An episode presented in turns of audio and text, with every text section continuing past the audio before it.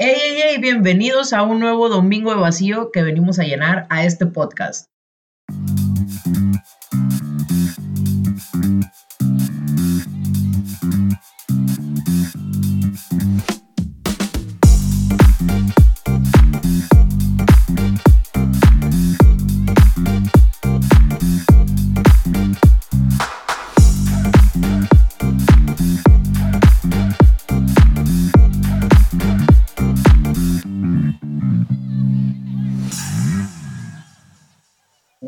Con el intro, ¿cómo la ven? Eh? Un agradecimiento a Mario Leal, otro amigo que junto con Luis Carlos están trabajando en el intro y de hecho él va a estar también arreglando un poquito el audio de este podcast. Entonces espero que a partir de este episodio ya escuchen un poquito mejor el, el audio, ¿ok?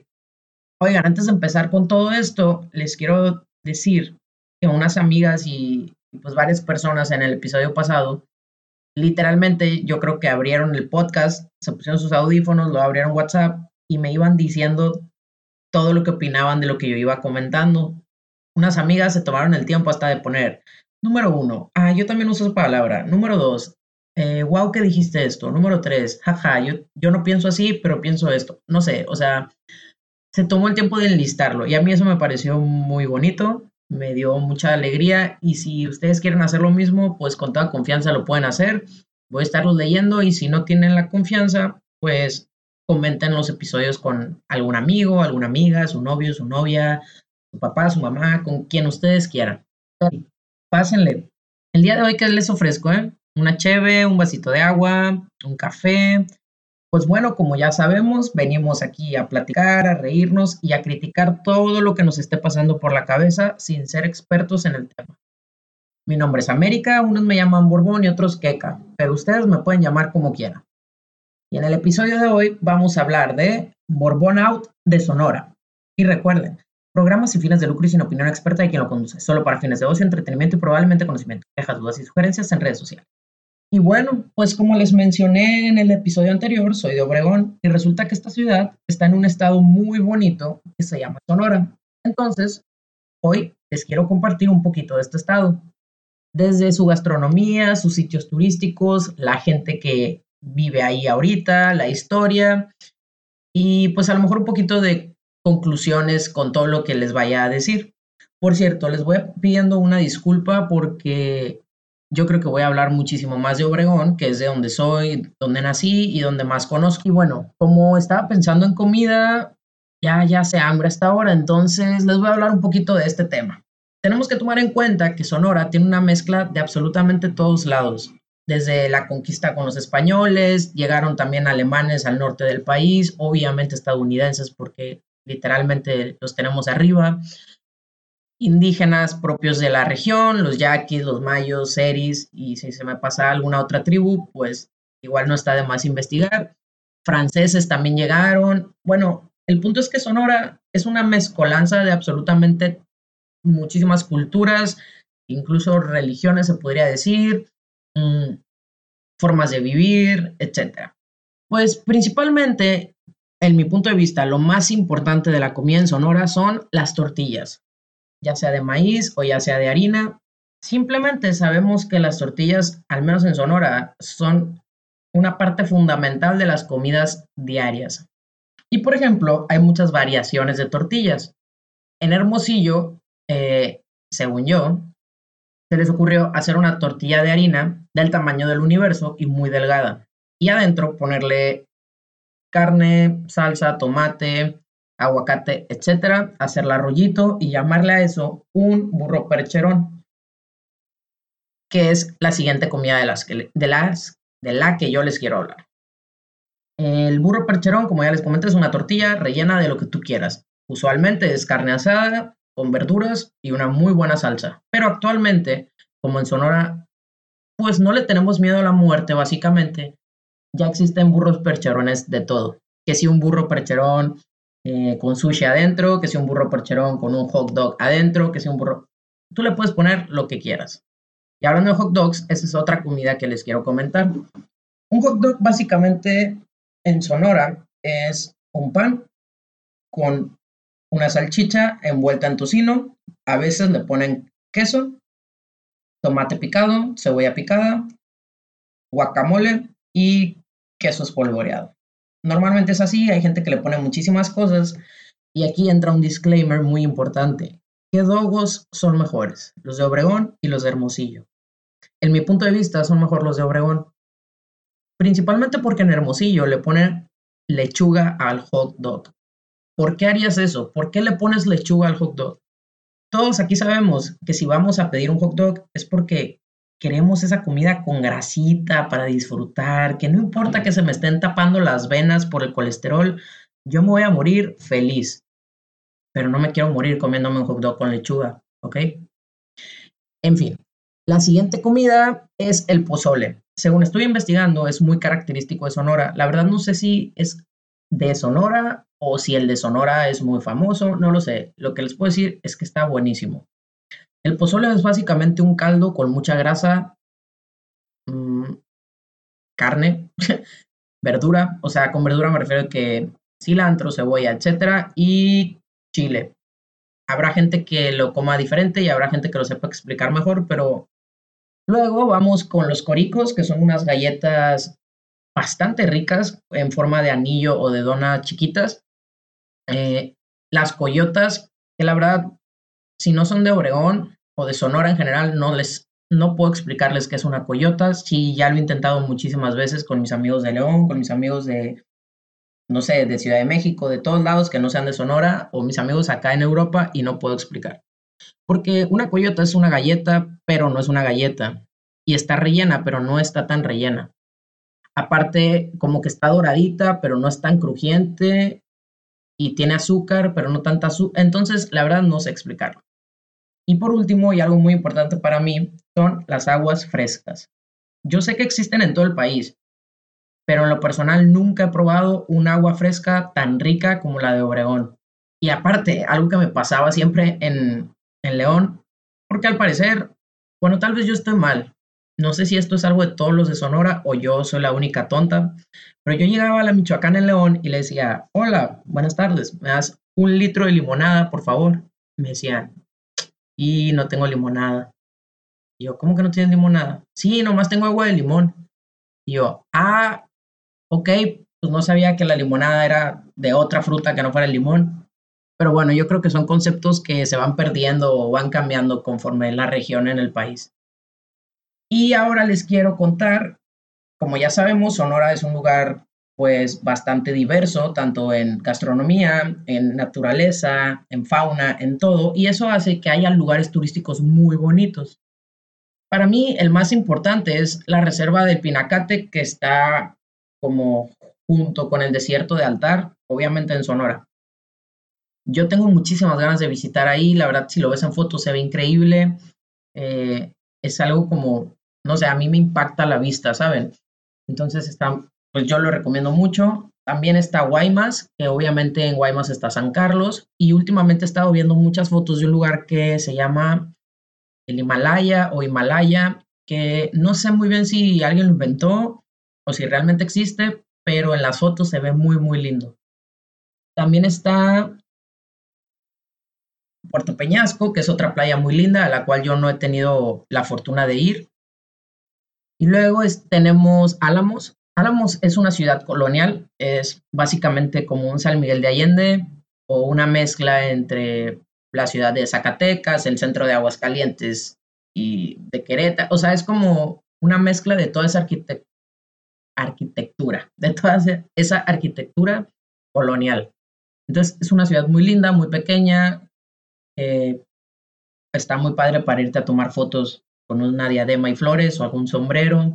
No sé, es una ciudad muy bonita. Y por último está la Laguna del Nainari. Si no saben de qué estoy hablando, vayan a Google, pongan Laguna del Nainari y se van a dar cuenta que es un lugar único e inigualable. Es, yo creo, de los lugares que más fomentan el turismo en todo Sonora. No es cierto. Es una laguna artificial en Obregón donde puedes ir a correr y a comer cocos. Bueno, ahorita no puedes ir a correr porque está el coronavirus. Y tampoco puedes ir a comer cocos ahorita, pero podrías hacerlo después. Ahora vamos con... Ah, quise investigar gente famosa, sobre todo porque me llamó la atención. Obviamente, para mí, eh, sé que hay muchos políticos que han salido de Sonora. Eh, literalmente, no sé, Álvaro Obregón, y por eso se llama Obregón mi ciudad. Eh, Miguel Alemán, que por eso se llama Miguel Alemán, una de las calles más importantes de Obregón, etcétera. Hay muchos políticos o personas que tuvieron que ver en la fundación del Estado y, de, y, del, y de la ciudad, pero no me voy a meter tanto en eso. Quise investigar como, por ejemplo, tenemos aquí una actriz que se llamaba Raquel Torres. Ella fue la primera actriz mexicana y de toda Latinoamérica en actuar en Hollywood. Luego está María Félix, que para mí, ella nació en Álamos, de hecho, también era actriz y para mí fue como una mujer bastante empoderada, con como que la conocí, no, no crean que me, iba a tomar un café con ella, pero a como la ponían y a cómo se mostraba ella, es, era una mujer como muy, muy fuerte, con un carácter bastante fuerte y, y, eso a mí, pues no sé, me llena de orgullo, ¿saben? Luego tenemos a Silvia Pinal, nacida en Guaymas. Eh, si no saben de quién estoy hablando, es la que narraba la serie novela de Mujer Casos de la Vida Real. Esa novela se trataba de muchas mujeres que vivían casos de la vida real. Y ya, eso es. Luego está un boxeador que es bastante famoso, Julio César Chávez, y Julio César Chávez Jr., que es su hijo. También son de Sonora. Luego está la atleta Ana Gabriela Guevara. Random fact, yo vivía a una cuadra de ella cuando estaba chiquita, en Hermosillo. Pero bueno, a nadie le importa. Eh, esta atleta, bueno, ahorita ya es política, está en la política. Creo que no lo hace bastante bien pero no importa. Cuando era un atleta era muy buena, llegó a ir a las Olimpiadas, eh, me parece que tiene medallas olímpicas y si no me equivoco, ella hacía las disciplinas de 100 metros planos, 200 relevos y ese tipo de cosas. Una corredora. Y por último, un beisbolista muy exitoso al parecer que se llama Adrián González. Eh, dentro de lo que leí, decía que había jugado con los Yankees, con San Diego y con los padres. Y de hecho había como un dato curioso de que con este último equipo anotó 30 home runs. Entonces, pues creo que también es muy sabido que en Sonora el béisbol es bastante importante. Y bueno, ahora les quiero contar un poquito de historia, eh, de cómo se fundó o qué ha pasado más o menos por el territorio de Sonora. Y por cierto, si digo algún dato malo que ustedes conocen de manera diferente, pues les pido una disculpa, me avisan y pues vamos viendo, vamos investigando mejor, etc. Y bueno, empezamos por el principio. Según Wikipedia, que es la fuente más confiable que encontré, hace 10.000 años en los territorios de Sonora había poblaciones indígenas. ¿Qué quiere decir esto? Desde hace 100.000 años ya existía gente en el territorio de Sonora. Estos indígenas eran cazadores y recolectores y conforme fue avanzando el tiempo, 400 años antes de Cristo, ya habían inventado la agricultura. Eh, a lo mejor me estoy atreviendo mucho a decir inventar porque tal vez eh, las personas que estaban en Sonora, no sé, se robaron la idea de amigos de ellos de otra parte del país, que lo dudo, pero bueno, el punto es que ya existía la agricultura en ese tiempo. Y yo creo que por eso nosotros utilizamos el trigo y el maíz para absolutamente todo. O sea, es algo que nunca va a faltar en la mesa de un sonorense. Y luego, eh, se dice que cuando vinieron todos los españoles a querer conquistar México, eh, más o menos saben en qué año llegaron, ¿no? En 1492. Pues bueno, no fue hasta 1530, 1540 que se empezaron a asentar en Sonora. Entonces, si no queda muy claro, Sonora en general es un estado muy, muy joven y la ciudad de Obregón ni se diga, ¿no? Por cierto, Sonora se llama Sonora porque hay un mito que dice que un español, eh, cuando llegó al, como al, al territorio, no supo pronunciar la palabra Nuestra Señora, bueno, la frase, que es, mm, no sé si es como le llamaban al territorio por, no estoy muy segura, pero el punto es que no supo decir la frase Nuestra y dijo Sonora y pues al español se le hizo muy fácil decir, mm, así les voy a poner, no me importa cómo se llamen, y ya, Sonora. Eh, de hecho, dicen que el nombre se obtuvo en 1643. O sea, para que se den una idea, Sonora iba naciendo, bueno, no naciendo, porque no estaba fundado tal cual como un estado mexicano, pero había gente llamándole Sonora al territorio. Mientras que, por ejemplo, no sé, en Europa había ya países en guerras por situaciones, eh, cosas y territorios, vaya, en Sonora ni siquiera nos pasaban por la cabeza. Dato curioso, no fue hasta 1824 que Sonora fue fundado ya como un estado mexicano tal cual, con su capital en Hermosillo. Entonces, bueno, es más o menos como una contextualización de cuándo nació Sonora. Y por cierto, durante todos estos años de guerra, si así se les puede llamar, que fueron todos estos años donde muchos extranjeros intentaron asentarse en el territorio mexicano, obviamente Sonora pasó por muchísimas cosas.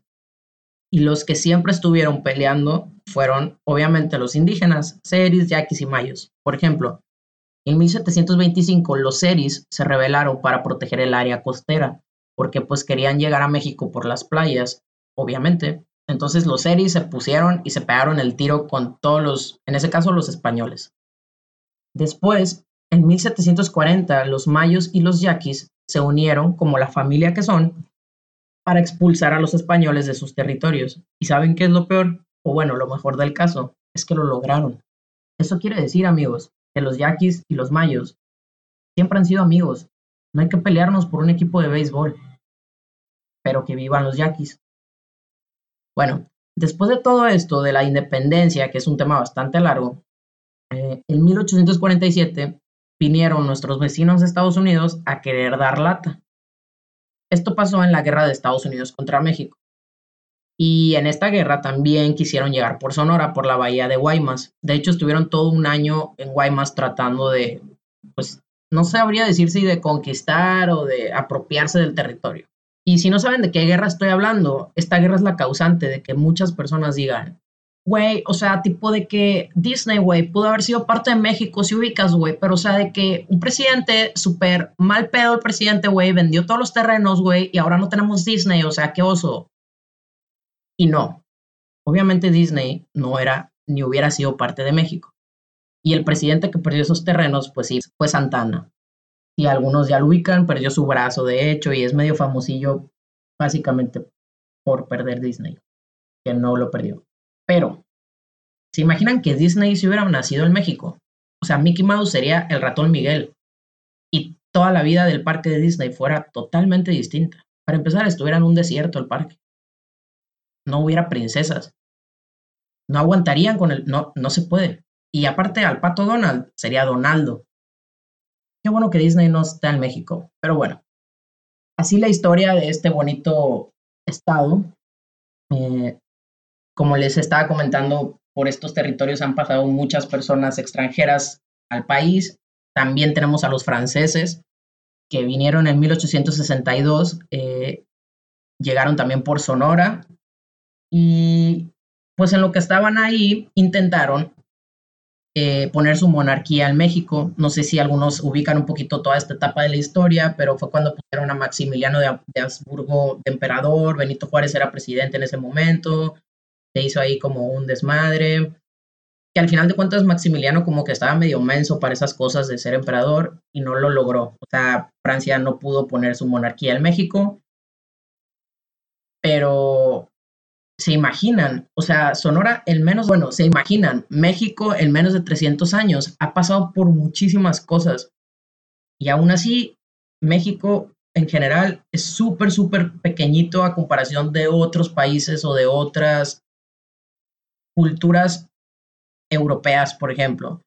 Miren, les voy a poner un ejemplo. Ejemplo, ejemplo, ejemplo. Es un, por cada vez que diga ejemplo, tómese un shot. Menos los de Sonora porque tienen ley seca. Inglaterra fue descubierto en el año 972 y casi 500 años después, como ya les comenté, en 1492 se descubrió el territorio mexicano. 500 años después. Miren, para que se den una idea. En el mundo, imaginamos que Inglaterra, España y México, pues son personas. Inglaterra ya es un viejito de 100 años. Ya, Inglaterra ya tiene Alzheimer.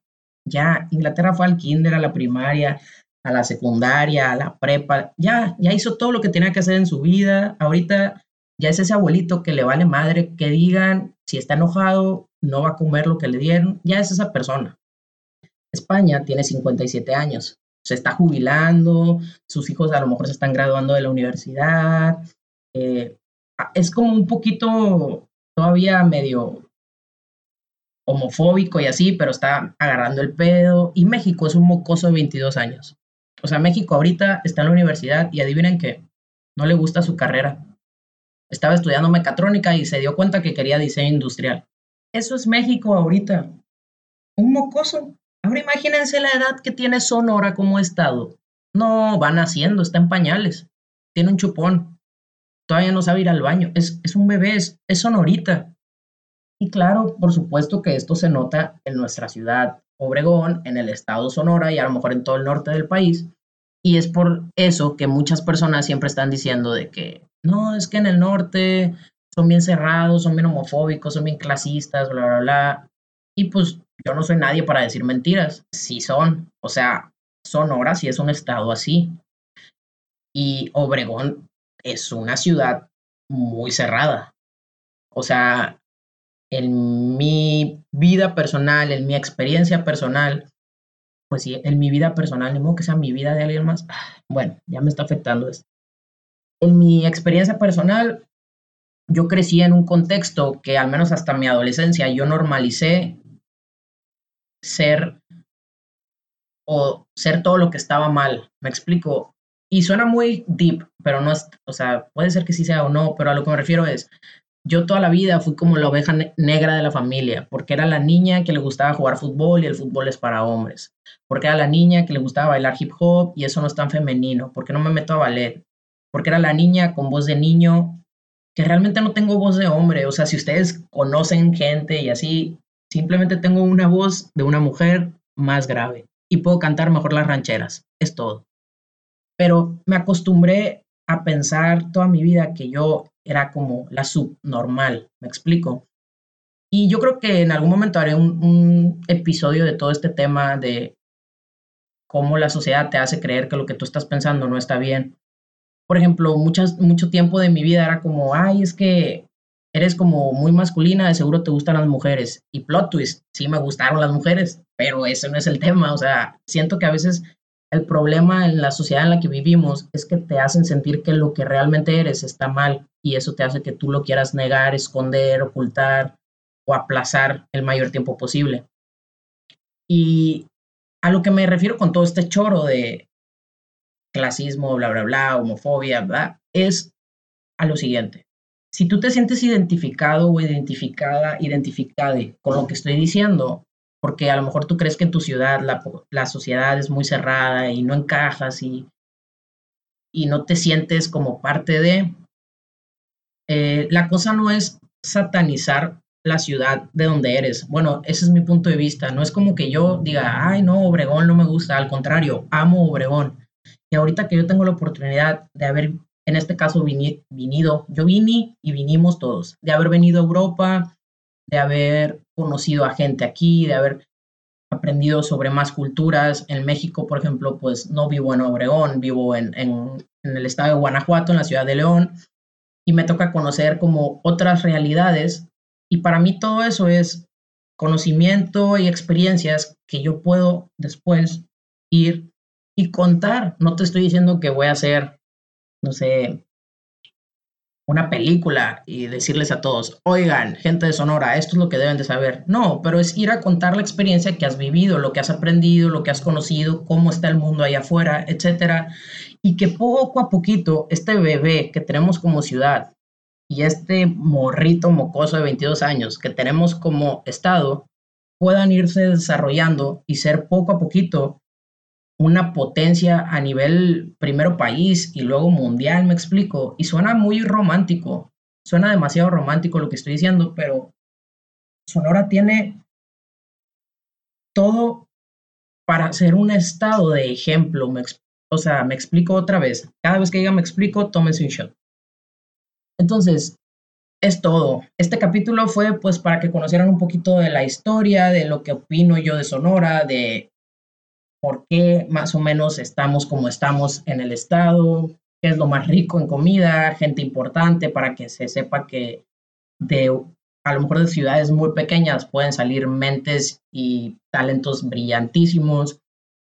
y para que ustedes que no son de Sonora, que me están escuchando, pues sepan un poquito más de la realidad en la que nací, que es un estado maravilloso, les recomiendo mucho las playas en especial. Y hablando de recomendaciones, pues todavía no se las voy a dar porque adivinen que primero van las noticias, pero se me olvidó, porque ni que yo fuera la que inventa este podcast. Bueno, las noticias del día de hoy sobre Sonora, que de hecho fue muy difícil encontrar noticias de Sonora que no tuvieran nada que ver con el coronavirus. Había una noticia que decía, ¿qué decía la noticia, mi amor? No sabemos, ¿verdad? Una disculpa, es que perdí las noticias, pero ya las encontramos, no se preocupen. Ok, la primera noticia dice, sí puedes casarte durante contingencia en Sonora. Celebración de bodas debe ser con reglas sanitarias y no masivas. Porque Sonora está a favor de que todos sigan celebrando estos bonitos eventos donde la gente que se ama contrae matrimonio, siempre y cuando no sean homosexuales. Bueno, la siguiente noticia es, la gente necesita la cerveza en Sonora. Si continúa desabasto puede generar violencia y asaltos. ¿Qué les dije yo? ¿Qué les dije? Desde el episodio pasado les dije. Ahorita hay alguien en junta, en el gobierno, que ya no sabe qué hacer con ustedes. Y ya salió el vato que dijo, pues si le regresamos el alcohol. Y pues sí, efectivamente lo lograron. Yo creo que ya les van a regresar el alcohol. Y felicidades. O sea, la verdad que bueno, pues que se puedan tomar una cervecita de vez en cuando. La gente que abusa del alcohol, pues cuídense. Pero bueno, son buenas noticias para ustedes. Y luego leí otra que el título decía, Venados de Mazatlán sostendrá duelo virtual ante Yaquis de Ciudad Obregón. Le piqué a la nota, no pude ver la nota porque estoy en la Unión Europea. Pero bueno, lo que yo me imaginé con ese título, literalmente me imaginé al equipo de Mazatlán sentados enfrente de, no sé, un Xbox y al equipo del, de los Yaquis sentados enfrente de otro Xbox y jugando una partidita de béisbol en este caso. Que yo creo que se refiere más como a hacer el partido y no sé a qué se refiere pero fue lo que yo me imaginé. Y ahora sí, las recomendaciones del día de hoy. Primero que nada, tenemos otra asociación que se llama Más Jóvenes por Cajeme. Esta asociación inició en Guadalajara por un chavo que se llama Manuel Borbón. No, no es mi primo, no es mi hermano, no se preocupen, todo muy bien, no porque nos apellidemos igual, somos familia. Lo he conocido y me cae bien, por cierto. Y si estás escuchando esto, un saludo. Bueno, este chavo inventó esta asociación en Guadalajara y ahorita se la trajo a Obregón. ¿Por qué? Porque lo que esta asociación busca es hacer de Cajeme, que es el municipio de Obregón. Eso es geografía complicada para algunas personas, pero bueno, el punto es que quieren hacer que Obregón sea todo esto que yo les estaba comentando, de, de que tenga su máximo potencial, tanto en las personas como, no sé, en sus industrias, etcétera. Actualmente tienen una mesa de despensa para ayudar a todas las personas que se están viendo afectadas económicamente por el, por el coronavirus. Esta mesa de despensa está por la calle Sonora, esquina con Hidalgo, cerca de Catedral. Y en este caso fue Ana Arbízula que me dio toda esta información. Entonces, en Instagram la pueden buscar a ella o pueden buscar la asociación arroba más jóvenes XKGM. Siguiente recomendación, Emiliano López. Este chavo yo lo conocí en prepa, mentira, sí, en universidad, porque cuando yo iba a los concursos de baile, de hip hop, él iba a los concursos de canto, bueno, de la canción. Y este chavito es compositor, es cantante, toca la guitarra, es, hace de todo. Entonces yo los invito a que vayan a su Splurify, que es Emi López, y escuchen la canción de ella. ¿Por qué? Porque me gusta mucho la canción y se las quiero recomendar. También les recomiendo las siguientes academias de baile. Monsters de León, Guanajuato y la Clínica de Ciudad Obregón. En ambas academias yo he tomado clases. La verdad quiero muchísimo a los maestros de esas academias, a los fundadores. Y pues nada, lo recomiendo mucho porque ahorita tienen clases online muy, muy buenas, tienen paquetes muy buenos, muy accesibles. Y pues sobre todo para la gente que siempre ha querido bailar y a lo mejor le da pena como o sea, que dice que no, voy a hacer el ridículo en la clase porque no me sé mover, ¿verdad? Pues métete a unas clases online y tú sola con tu soledad o solo con tu soledad puedes tomar tus clases. Y les quiero recomendar una cuenta en Instagram que se llama guion bajo lunares, lunares, guion bajo lunares rojos. Esta cuenta es de mi amiga Andrea Saucedo, que también se tiene guion bajo Andrea Sau. Es bien creativa. ¿Saben qué estudió esta chava? Diseño gráfico. Los diseñadores vamos a dominar al mundo con nuestra creatividad. Andrea, te amo. Bueno, eh, esta chava, Andrea, que es mi amiga, hizo esta cuenta que se trata de publicar frases, frases inspiradoras, frases bonitas que te pueden alegrar el día. También hay algunas frases de, de su autoría. Son pensamientos. De hecho, dice, si quieres puedes mandarme el tuyo. Entonces, y nada. Fue todo por hoy. Un placer platicar con ustedes otra vez. Qué gusto. Nos vemos el siguiente episodio, la siguiente semana, o tal vez nunca, quién sabe. Tú sé feliz y quiérete siempre. Recuerda que puedes hacer lo que se te dé la gana siempre y cuando te haga feliz y no afectes a terceros. Bye.